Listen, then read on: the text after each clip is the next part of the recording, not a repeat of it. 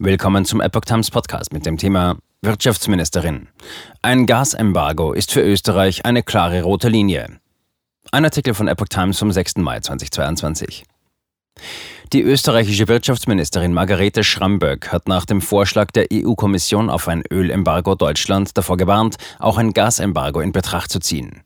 Wir dürfen keine Signale in Richtung Gasembargo senden, wenn wir wissen, dass wir es nicht durchhalten. Und weder wir noch Deutschland werden es durchhalten können, sagte Schramböck den Zeitungen der Funke Mediengruppe.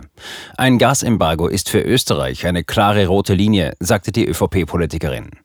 Mit Lieferungen aus österreichischen Gasspeichern kann Deutschland jedenfalls nicht rechnen. Wir sind eines der wenigen Länder in Europa, deren Speicherkapazitäten über den eigenen Bedarf hinausgehen, sagte Schramböck.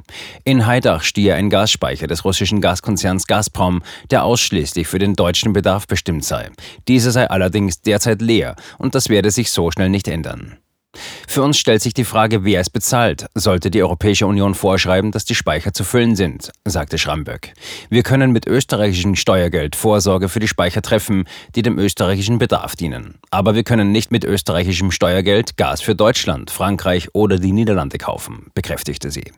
Der Fokus ihrer Regierung liege derzeit auf den Speichern für den heimischen Bedarf. Das Ziel sei es, diese Speicher von derzeit 18 auf 80 Prozent aufzufüllen.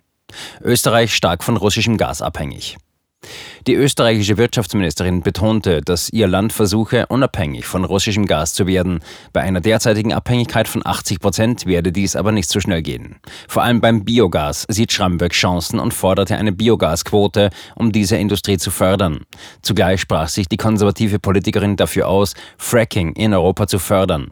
Wir dürfen uns nicht verschließen und mit dem technologischen Stand von vor 20 Jahren argumentieren.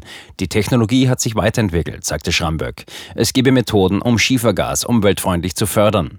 Die Europäische Union muss auf Fracking setzen, forderte die ÖVP-Politikerin. Zudem brauche es mittelfristig neue Partnerschaften, etwa mit Saudi-Arabien.